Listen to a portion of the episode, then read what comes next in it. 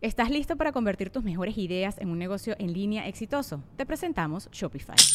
Tal vez no lo sabías, pero nuestro podcast More Than Mamis es un negocio y lo empezamos por supuesto para desahogarnos y hablar sobre la maternidad, no para convertirnos en expertas de ventas y del e-commerce. Así que sí, necesitábamos ayuda para vender nuestro merch y poner en marcha nuestra tienda. ¿Y cómo suena con Shopify? Llegó otra venta. Shopify es la plataforma de comercio que está revolucionando millones de negocios en todo el mundo. Ya seas un emprendedor desde tu casa o desde donde sea, Shopify es la única herramienta que necesitas para iniciar, administrar y hacer crecer tu negocio sin dificultades. Con Shopify puedo gestionar pedidos, envíos y pagos desde cualquier lugar, brindándote toda la información y estadísticas de tus ventas al detalle. Regístrate para un periodo de prueba con tan solo un dólar al mes en shopify.com barra sonoro, todo en minúsculas. Ve a shopify.com barra sonoro para llevar tu negocio al siguiente nivel. Shopify.com barra sonoro. Welcome to the Listening Time Podcast. I'm Connor from polyglossa.com, and you're listening to episode two of the Listening Time Podcast. If this is your first time listening to this podcast, uh, I can assure you that this podcast will be very helpful for you in practicing your listening skills.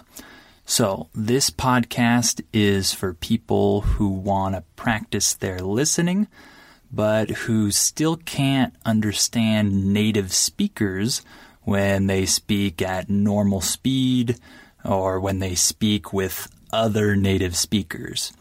If you can't yet understand native speech like that, then this podcast is perfect for you because I talk about different topics in this podcast, but I don't read a script. Okay, so I haven't planned what I'm saying right now. I'm not reading anything. I'm just talking naturally as the words come to my brain.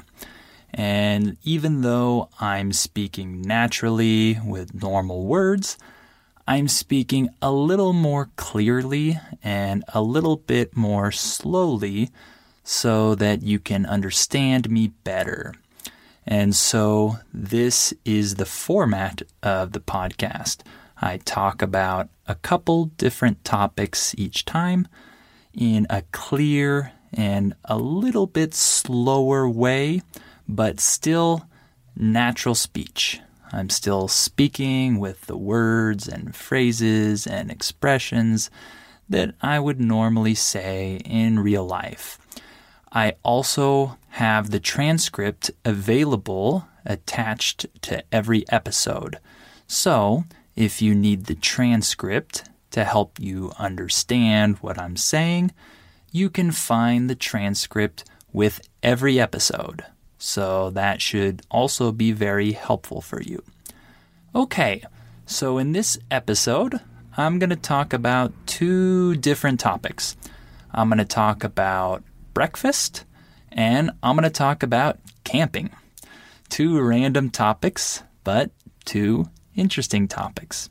So before we start, remember that if you need more listening practice, you can go to www.polyglossa.com and sign up for our listening practice seminars to practice your listening. The seminars are only $1 each, so make sure to sign up if you want to practice more. Okay, let's get started. Are your ears ready? You know what time it is. It's listening time. All right, so first, we're going to talk about breakfast. This is actually a really good topic for me. This is one of my favorite topics because breakfast is probably my favorite meal of the day. Right? We usually have three meals breakfast, lunch, and dinner. Or maybe in your country there are more than three meals. But in most cultures and most countries, we have some kind of breakfast, right? It's the first meal of the day. So, first, I want to tell you a little bit about the American breakfast, the classic American breakfast. People see uh, a certain style of American breakfast when they watch American movies and TV shows, and for the most part, this uh, this image of the American breakfast is pretty accurate, but what I would say is that we don't eat this type of breakfast every day. So, on Monday, Tuesday, Wednesday, Thursday, Friday, on weekdays, most Americans don't have time to make a big breakfast, right? We have to get ready, we have to prepare ourselves for our day at work, and we don't have a bunch of time to practice, sorry, to practice, to, to cook breakfast in the morning. So many Americans tend to make a simple breakfast, or they might not even cook anything. They might just eat cereal and milk, right? When I was, let's see, when I was in elementary school, middle school, and sometimes when I was in high school, I would eat cereal for breakfast. I loved cereal, and it wasn't a bad breakfast. I actually enjoyed this. I'm sure many of you, many of the listening time listeners, probably enjoy cereal as well. It's good. There's a reason why it's so popular uh, among people everywhere in the world. Um, some of my favorite breakfasts were, uh, let's see, Honey Nut Cheerios, Apple Cinnamon Cheerios, Apple Jacks, a lot of different cereals. But uh, yeah, many Americans eat cereal on the weekdays, but on the weekends, we like to eat mm, a bigger breakfast. You've probably seen the American breakfast in TV shows or movies where the family sits down and eats eggs and bacon and pancakes and all kinds of things like that. Uh, we don't do that every weekend, for sure, but it's definitely something that we do often, right? Or we like to go out to restaurants to eat breakfast there. So maybe we don't want to cook pancakes at home, but we want someone else to cook pancakes for us. So we go out to some breakfast restaurant on Saturdays or Sundays. This is pretty common. I did this a lot when I was growing up uh, with my family or even as an adult. I still do this a lot. So, breakfast in other countries besides America is very different, right? I haven't traveled to many countries, but in the countries where I have traveled to, I've noticed big differences in the type of breakfast that people eat. So, in Europe, for example, breakfast is very small right? I was really surprised when I first went to Europe, when I was in uh, Spain and in Portugal. I realized that breakfast is not a big meal there, right? If you're from Europe, you know exactly what I'm talking about. For many Europeans, breakfast is simply a piece of bread, with some butter or jam, um, toast, I should say, to- buttered toast or toast with jam, or some kind of sweet bread or something like that, plus orange juice or coffee, right? And that's it. Maybe in France, people might just eat a croissant and uh, a cup of coffee or a small espresso, and that's it. For me, as an American, ooh, that's tough. That's not easy for me to to eat uh, and not eat anything else, right? I want a little bit more than that. But I know that some people don't want to eat that much for breakfast, right? I understand that. Um, and I'm sure some of my listeners in other places around the world have even different styles of breakfast, not just like American or European, but something else that I just don't know. So I'd be interested to learn about breakfasts uh, all over the world. And uh, me, my typical breakfast is kind of like an American breakfast, a typical American breakfast. Nowadays, my wife usually cooks me eggs, bacon, and maybe even hash browns or toast or something like that. Hash browns are potatoes that we eat for breakfast. I don't really know how to describe them very well.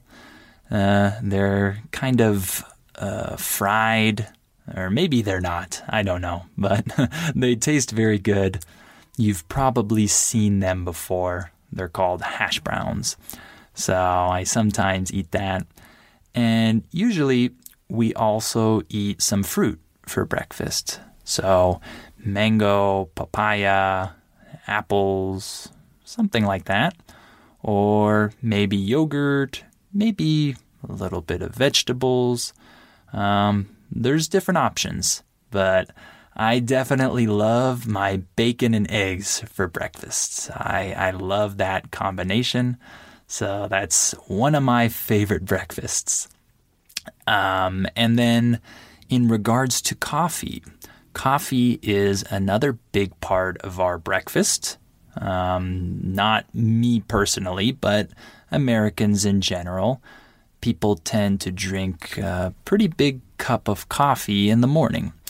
You've probably seen that before. They don't normally just drink small espresso shots.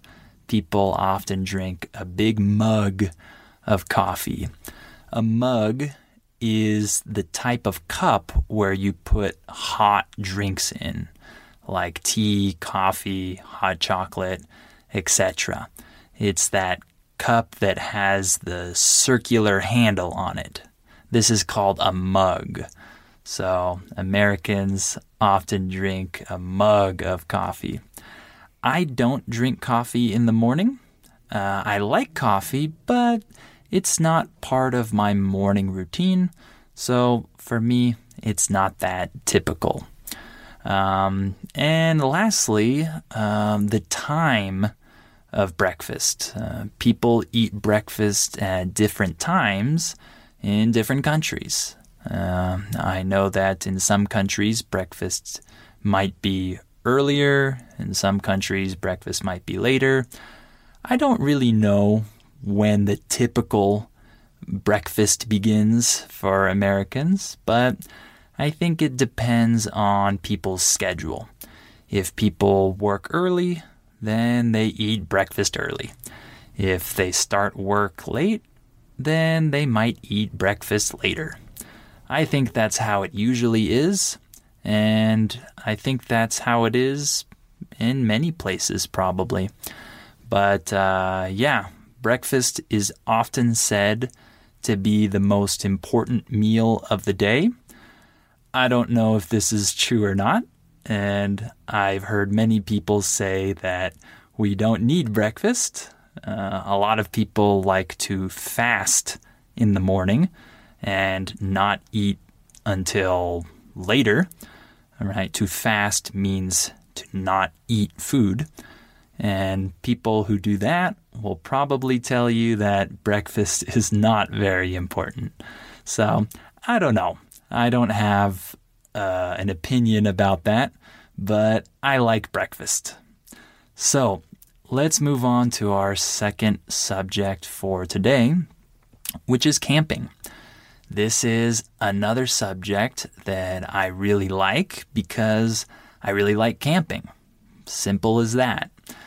Um, I'm American, of course, so I'm going to speak to you from an American perspective. Uh, camping is a great pastime in the US. Uh, pastime is kind of like an activity, entertainment, hobby, something like that. Uh, camping is definitely a popular thing in the US. Uh, I think most Americans have probably been camping at least once in their life. That might not be an accurate statistic, but in my opinion, I think at least half of Americans have been camping once in their life. Um, when I was younger, I went camping with my family and some family friends every summer. So, starting from the time when I was probably one or two years old until the time when I was around 16 or 17, we went camping every year, I think, uh, practically every year. And we would usually go in June, July, or August when the weather was really nice. And we went to many different camping or campsites, I should say. Um, a campsite is just a place where people can camp. Usually you have to pay money, but it's not a ton of money. You can usually afford it, it's not too expensive. So we went to many campsites when I was younger, and some of the campsites were more uh, were more crowded, and they had more people. And some campsites were more remote. Uh, when something is remote, that means that there aren't many people there, right? It's a little less crowded. It's a little farther away from society. Remote really means that it's kind of far away from the rest of society. So I've camped in remote places and in places closer to the city. But regardless of where I went, I always liked it and I still like it. But I don't go very often anymore, unfortunately. In other countries, camping is not a very big thing. I know this. I've talked to students from many places, and in many countries, camping is simply not an activity that the population enjoys. For example, in Mexico, very few people go camping. this is not a very popular activity, and I think many Mexicans would feel unsafe going camping, right? They don't want to be far away from civilization, far away from their city. That would strike a little fear in them, probably. Uh, not all Mexicans, but some of them. So I looked at Google Maps recently and I was looking for campsites in Mexico um, around a, a pretty popular city and I could barely find two or three campsites within two hours driving from this really big city. And I was really surprised because in the US, if you Google campsites on Google Maps, you'll see campsites everywhere, everywhere, right? There are so many options uh, for Americans to go camping. So it was a surprise for me to see this on Google Maps in Mexico. So camping is much more popular in the US than it is in many other countries. I know it's also popular, I think, in many Asian countries and maybe in Northern Europe, but I'm not sure where else camping is popular. Um, in terms of my experience or my love for camping, uh, I would say that the reason why I like camping so much is the spirit of camping. That's what I'll call it the spirit of camping, right? What I'm talking about is the act of leaving civilization, leaving the city and going into nature and surviving and being there without a lot of appliances and tools and electronics and everyday things. Just being there with your tent and your fire, and of course, a few tools, and just enjoying the atmosphere, enjoying the environment. For me, this is a really fantastic feeling. It's relaxing and it's fun. I think this is actually really fun. Uh, I like doing activities when I camp. For example, I love going hiking when I camp. Uh, I love going fishing, for example. Uh, these are activities that you can enjoy in nature, in the peace and quiet. Uh, they're really fun, in my opinion.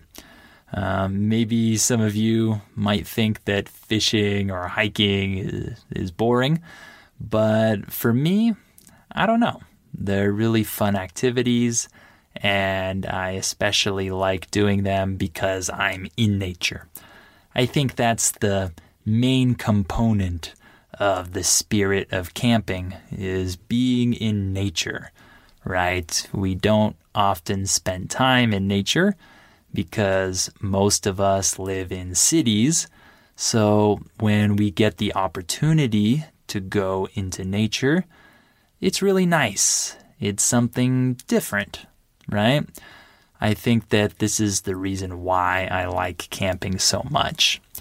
I'm not a great camper. I'm not very good at building a fire or pitching the tent, right? When you pitch a tent, this means that you put the tent up, right? You put it together, right? So I'm not good at pitching the tent or building the fire or doing a lot of other stuff, but I'm happy to help uh, the other people accomplish these tasks, right?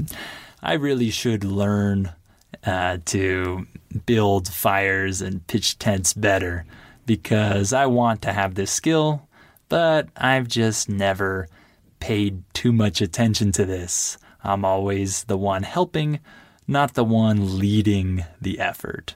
But uh, yeah, I really like uh, sitting around the campfire at night as well. This is probably the funnest part of the camping trip is when it's dark and you're with your friends or family and you're sitting around the campfire and you're roasting marshmallows. If you roast marshmallows, this means that you put a marshmallow on a stick or a skewer, as we call it, and you hold it over the fire until it cooks, right? It turns a little brown and then you eat it. Or you can combine it with chocolate and graham crackers to make s'mores. You might have heard the word s'mores before. It can be a flavor of ice cream or donut or other things like that.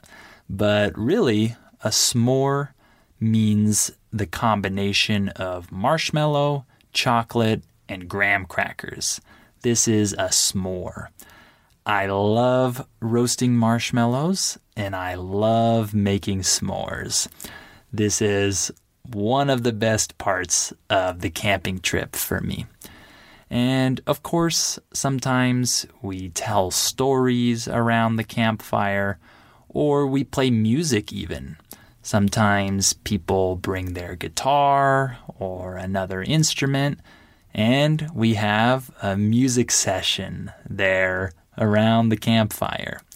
So, there are many things that you can do when you're camping, and these activities are all part of the camping spirit for me. So, that's why I like camping, and I hope you do too. Or if you don't, I hope you try camping sometime just to see what it's like, just to have the experience, and who knows, maybe you'll like it. so, we're about done for today. We're done talking about breakfast and camping. Hopefully, these were topics that were interesting for you. I know they're interesting for me. I like breakfast and I like camping. So, in the next episode, I'll choose two or three other topics and we'll talk about them as well. Remember that you can always access the transcript to each episode. So make sure you check the notes uh, and find the link to the transcript there, and that will help you understand the episode. And of course, remember to sign up for our listening practice seminars at polyglossa.com if you need more practice with your listening. They're only $1. So, thank you for listening to today's episode, and I hope you come back for episode three of the Listening Time Podcast.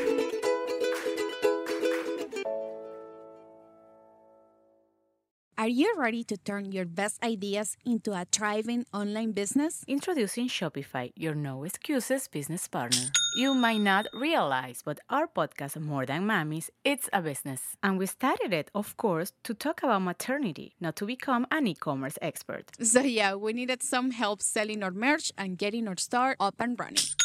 Woohoo! Another sale! Shopify is a commerce platform revolutionizing millions of businesses worldwide. No matter if you are a garage entrepreneur or a big business, Shopify is the only tool you need to start and grow your business without the struggle. With Shopify single dashboard, you can manage orders, shipping, and payments from anywhere, giving you the insights you need wherever you are. Sign up for $1 per month trial period at shopify.com slash sonoro, all lowercase. Go to shopify.com slash sonoro to take your business to the next level today. Shopify.com slash sonoro. En Sherwin Williams somos tu compa, tu pana, tu socio, pero sobre todo somos tu aliado, con más de 6.000 representantes para atenderte en tu idioma y beneficios para contratistas que encontrarás en aliadopro.com. En Sherwin Williams somos el aliado del PRO.